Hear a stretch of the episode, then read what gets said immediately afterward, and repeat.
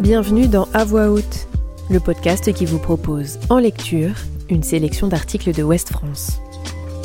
Elle s'imaginait mère depuis son enfance. En 2005, quand Justine tombe enceinte alors qu'elle n'a que 17 ans, pour elle, c'est le bonheur. Pour sa famille, c'est une catastrophe. Poussée à l'avortement, l'adolescente effondrée va tout faire pour avoir un bébé. 15 ans après, elle raconte. Dans cet épisode, découvrez l'histoire de Justine, devenue maman à 18 ans, un article écrit par Mélissa Boufidji. À l'automne 2004, au pied du Sacré-Cœur, dans la foule de touristes, Justine, 17 ans, retrouve Jules, 26 ans, rencontré au printemps lors d'un stage. Ils sont très amoureux et ont passé l'été loin de l'autre, un déchirement. Pendant cette balade romantique, dans un Paris de cartes postales, le jeune homme va tout naturellement lancer cette idée qui aurait effrayé plus d'une adolescente de 17 ans. Et si on faisait un bébé? Sauf que Justine en est convaincue. Et puis on se promenait dans Paris, on se retrouve au Sacré-Cœur et, euh, je me souviens très bien, il me dit et si on faisait un bébé? Alors moi depuis que je suis petite, euh, en fait si tu veux, j'ai toujours été mère. Alors ces mots, elle les attendait. La jeune femme est la petite dernière d'une famille recomposée de quatre enfants. Entre 12 et 14 ans la séparent de ses demi-sœurs et demi-frères. Son père, professeur d'économie à Paris, et sa mère, secrétaire, sont voisins lorsqu'ils se rencontrent. Ma mère travaillait beaucoup à l'époque et euh, je crois qu'ils habitaient dans le même immeuble et du coup mon père récupérait ma sœur à la sortie de l'école ou un truc comme ça. De son enfance, elle se souvient surtout avoir beaucoup joué à la poupée. Ah oui, oui, je jouais à la poupée. Euh, le matin, avant de partir à l'école, je les emmenais à la crèche qui était dans le salon. J'avais les landaux, les poussettes, enfin tout, tout, tout. Elle a son premier grand amour à 15 ans. Euh, si tu veux, je pense que même si à 15 ans, mon amoureux, euh, qui a été mon premier grand amour, m'avait dit on fait un bébé, je l'aurais fait. Alors, quand deux ans plus tard, étudiante en BEP sanitaire et social avec le projet de devenir aide-soignante, elle fait la rencontre de Jules, animateur scolaire qui se projette père, elle saute le pas. Un peu par surprise d'abord. Voilà, enfin il m'a balancé ça comme ça et puis on n'en a pas reparlé plus que ça. Je lui ai dit oui, euh, effectivement, et puis bon, voilà. Mais un accident de pilule va suffire à ce que la jeune fille tombe enceinte presque immédiatement après leur échange. Pour le couple, c'est l'explosion de joie. Pour les parents de Justine, chez qui elle vit toujours, c'est le choc. Je lui dis à ma mère, euh, qui est pas du tout, du tout contente. Euh, je me suis fait engueuler et puis après ça a été des discussions. Euh, j'allais me retrouver toute seule, euh, j'avais plus d'avenir. Euh, je le connaissais depuis peu de temps, il pouvait me lâcher. Matin et soir, l'adolescente subit les foudres de sa famille. Je finis par céder. Et, et voilà, et c'est en pleurs, j'en fais des cauchemars par la suite. Alors, sous la pression, à contre-coeur, en pleurs, elle fait une IVG à deux mois de grossesse. Je pars de chez mes parents et je m'installe avec Jules. Euh, lui euh, essaie euh, de me soutenir tant bien que mal, mais ça a été une épreuve aussi pour lui. C'est une décision, il m'a dit bon bah je te suis, c'est ton corps et puis après tout t'en fais ce que tu veux, mais sache que moi j'en veux. Après cet événement, Justine s'installe chez lui et ne décroche plus le téléphone. Avec le recul, je comprends ma mère puisqu'elle a eu mon frère à 19 ans, euh, ma sœur à 21. Tous les deux ont été voulus. Hein. Mais, euh, mais elle s'est séparée de leur papa et après elle a beaucoup galéré. Donc euh, finalement à ce moment-là elle a peur pour moi. Ce que je suis pas en mesure de comprendre parce que je vis des choses de toute façon trop compliquées et que, que je ne peux pas le comprendre, je ne peux pas l'entendre. Parce que pour moi cet avortement il est trop dur. Quatre mois après, des saignements hémorragiques la conduisent aux urgences. Le verdict est inattendu. Justine, enceinte à nouveau, fait une fausse couche. Euh, je suis affectée par cette fausse couche, pas plus que ça. Je savais pas que j'étais enceinte, enfin tu vois. J'ai rien pu projeter finalement. Ce n'est pas le choc, mais c'est l'occasion d'une prise de conscience. Ce bébé, ils le veulent. Donc on sort de là, et euh, là je me dis écoute, euh, tu reprends pas la pilule, ça suffit. Quelques semaines plus tard, Justine tombe enceinte pour la troisième fois en cinq mois. Donc grande joie. Et puis j'en suis tout de suite, euh, tout de suite folle quoi. C'est tout de suite amoureuse. Euh, et, euh, et je me dis, si je fais une fausse couche, c'est la fin du monde en fait. Et, et tous, les, tous les jours, du coup, je lui parle, je lui dis accroche-toi, accroche-toi. Avec ses parents, la communication s'est rétablie doucement au fil des semaines, mais l'avortement reste un tabou. Elle décide donc de ne rien dire de sa grossesse. En revanche, des soucis financiers la poussent à retourner vivre chez eux, où elle ne trompe pas sa mère longtemps. Et c'est la même rengaine que cinq mois plus tôt. Et, euh, remarque vite que je suis enceinte et donc elle m'en parle. Et, euh, et, je lui dis bah oui. Et tout de suite elle me dit bah tu vas avorter. Cette fois, Justine tient bon. Mais la réponse de sa mère est tout aussi implacable. Et elle me dit euh, bah écoute, euh, dans deux semaines ou une semaine et demie, je sais plus, t'es majeur, tu quittes la maison. Jules étant hébergée chez un copain, l'adolescente se résout à chercher des foyers qui pourraient l'accueillir. Elle se documente sérieusement et voyant qu'elle ne bluffe pas, sa mère change de discours. Parce qu'il est hors de question que j'avorte. Et puis c'est un jour, on sort le chien et je lui dis, tu sais, j'ai commencé à faire des recherches pour les foyers. Euh. Et là, elle me dit, écoute, c'est hors de question, t'as une famille, ce bébé a une famille, tu restes à la maison. Alors, Justine peut vivre sa grossesse plus sereinement, tout en continuant ses études. Son entourage réagit bien, ses amis la soutiennent, sa mère est transformée et s'investit dans l'arrivée du bébé. Du côté du corps médical, les réactions sont variables. À la maternité, où Justine s'inscrit des mois à l'avance, une gynécologue lui demande de but en blanc. Mais vous comptez quand même pas le garder? Elle me dit, mais vous savez de quoi ça a besoin, bébé? Donc je ressors de là, tu vois, un peu, euh, bon, c'est, je suis ressortie de là, en fait, j'étais inconsciente, et puis euh, débrouille-toi. Après cette mauvaise expérience, Justine est prise en charge par un sage-femme qui ne va pas la renvoyer à son âge. Il m'expliquait, on parlait. Euh, bon, après, c'est des rendez-vous qui sont pas très longs, mais si tu veux, si j'avais des angoisses, je pouvais les dire. En fait, j'étais une future mère.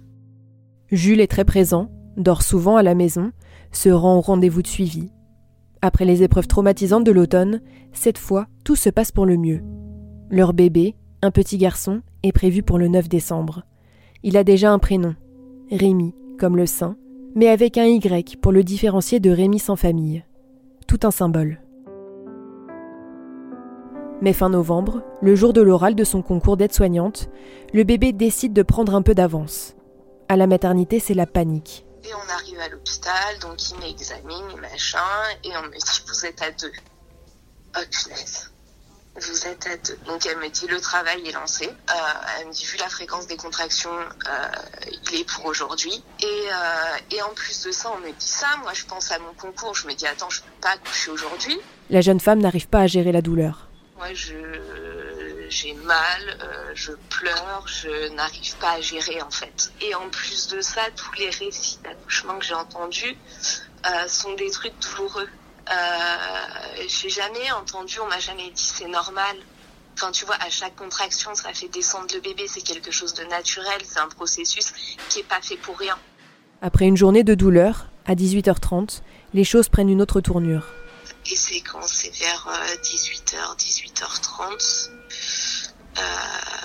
j'ai donc la sage-femme vient pour un contrôle et cinq minutes après, j'ai je sais pas combien de personnes dans ma chambre.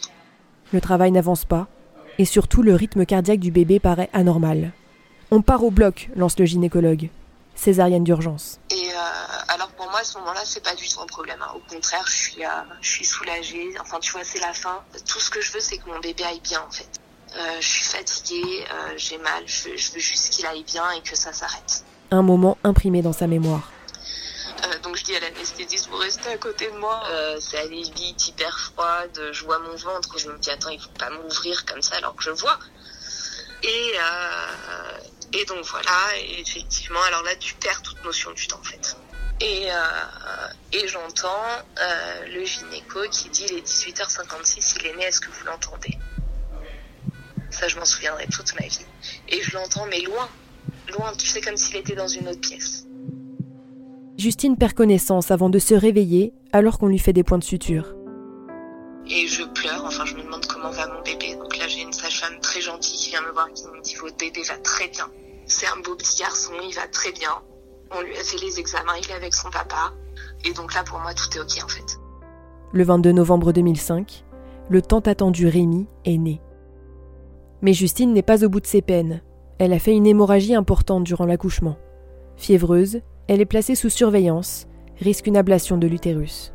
Mais moi, à ce moment-là, alors je suis pleine d'amour et d'hormones et de tout ce que tu veux. Si tu veux, il peut me dire on va vous amputer d'un bras. Il n'y a pas de problème. allez-y, mon bébé va bien, c'est peu importe. Et justement, ce moment, elle est bien décidée à le vivre à fond. Après une transfusion, la fièvre tombe. Elle est tirée d'affaire. Au bout de cinq jours, elle rentre chez ses parents avec son bébé dans les bras. Ses parents et Jules travaillant, Justine et Rémi passent leur journée ensemble. Leur relation est fusionnelle. Ça se passe bien. Enfin, ça se passe bien. On fait notre petite vie. Euh, et, euh, et, je suis très heureuse. Enfin, voilà, je suis très heureuse. J'ai l'impression d'être euh, finalement enfin, à la place où je dois être. Cette évidence apparaît désormais aussi aux yeux de sa famille. Les regards s'adoucissent. Rémi est adoré. Sa grand-mère, l'une des premières à lui dire Mais quelle idée tu as eu de faire ça est aussi l'une des premières à reconnaître son épanouissement. Parce que ma grand-mère, à l'époque, pas de contraception, euh, pas d'avortement, et elle a eu des enfants qu'elle n'a pas voulu. D'ailleurs, après, euh, après ma mère, elle s'est fait ligaturer les trompes. Donc, si tu veux, pour elle, avoir un enfant à 18 ans, elle le choix. Et, et, plus tard, elle me dira, mais euh, la différence qu'il y a eu finalement entre toi et moi, c'est que toi, t'es une mère. En dehors de cette bulle, Justine affronte les jugements la tête haute. Mais cela ne s'arrête pas au regard. Justine encaisse, tient bon, sûre de ses convictions, alors que Rémi grandit, les réflexions continuent.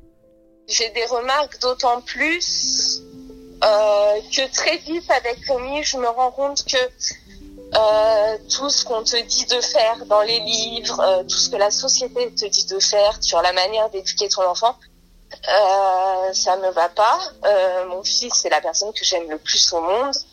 Je veux pas lui donner des fessées. Je ne veux pas le laisser pleurer. Donc je le porte très longtemps en écharpe. À l'époque, ça n'existait presque pas. Je vais me faire bouffer. Je suis laxiste. Euh, euh, enfin voilà un peu ça. Je suis vue un peu comme une hippie, si tu veux parfois sûrement un peu inconsciente euh, de lui laisser faire ça. Euh, j'ai un petit garçon assez particulier euh, qui est un peu hors norme, qui adore les chiffres, c'est sa passion. donc qui très tôt s'est compté à la crèche. Déjà à deux ans, il s'est compté jusqu'à 65, je crois. C'est un rêveur, enfin, il est dans son truc il est dans son truc, un peu plus grand, on parle même d'autisme, et, euh, donc il est testé par rapport à ça. Euh, finalement, il s'avérera que c'est juste un haut potentiel. Mais côté vie de couple, les rêves s'effondrent. Alors que Rémi a 10 mois, Justine découvre que Jules est infidèle. Très amoureuse, Justine a du mal à l'admettre. Et après, à ce moment-là, tout s'écroule parce que la famille euh, rêvée, euh, finalement, euh, n'existe pas. Et c'est très dur, c'est très dur parce que je suis très amoureuse.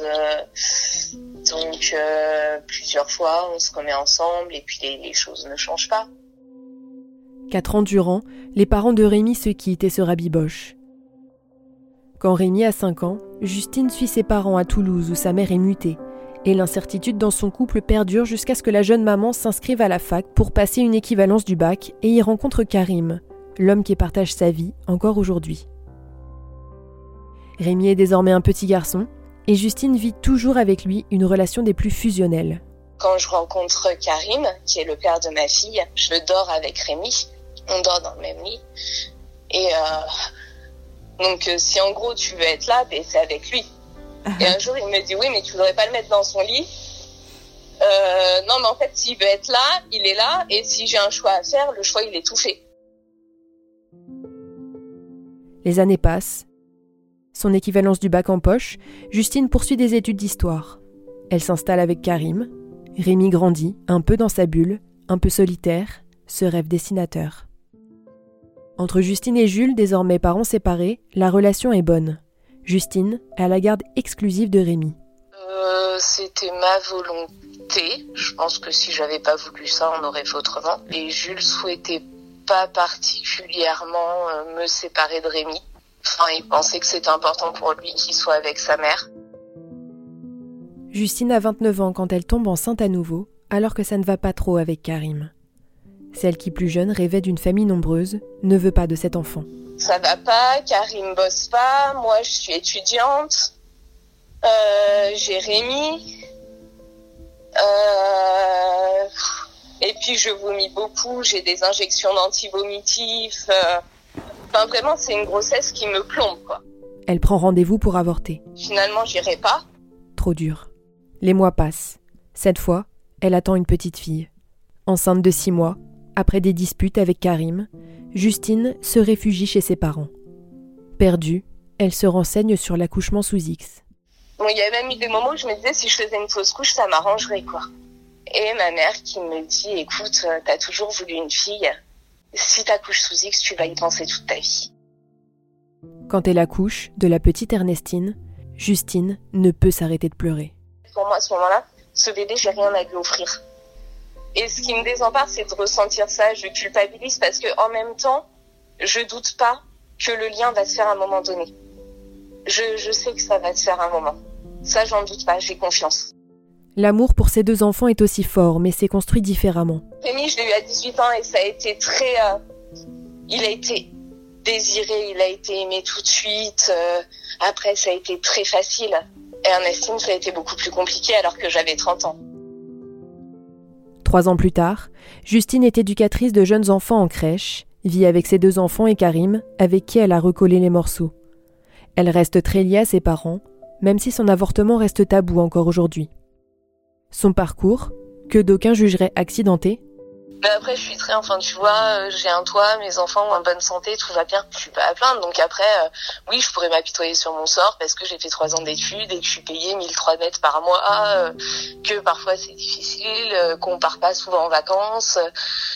Mais euh, enfin, c'est pas le principal en fait.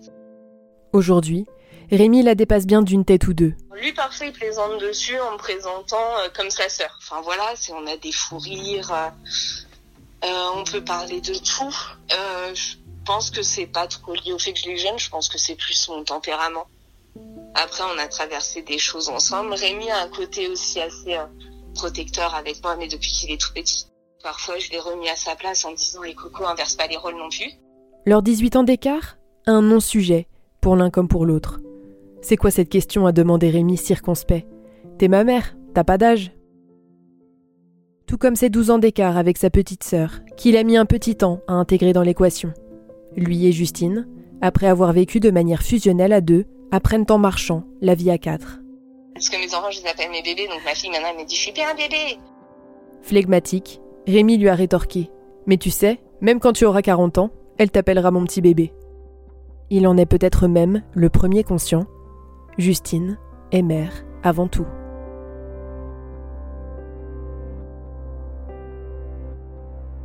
Retrouvez cet épisode ainsi que nos autres productions sur le mur des podcasts et aussi sur notre application Ouest France. N'hésitez pas à nous mettre 5 étoiles si vous avez aimé ce programme.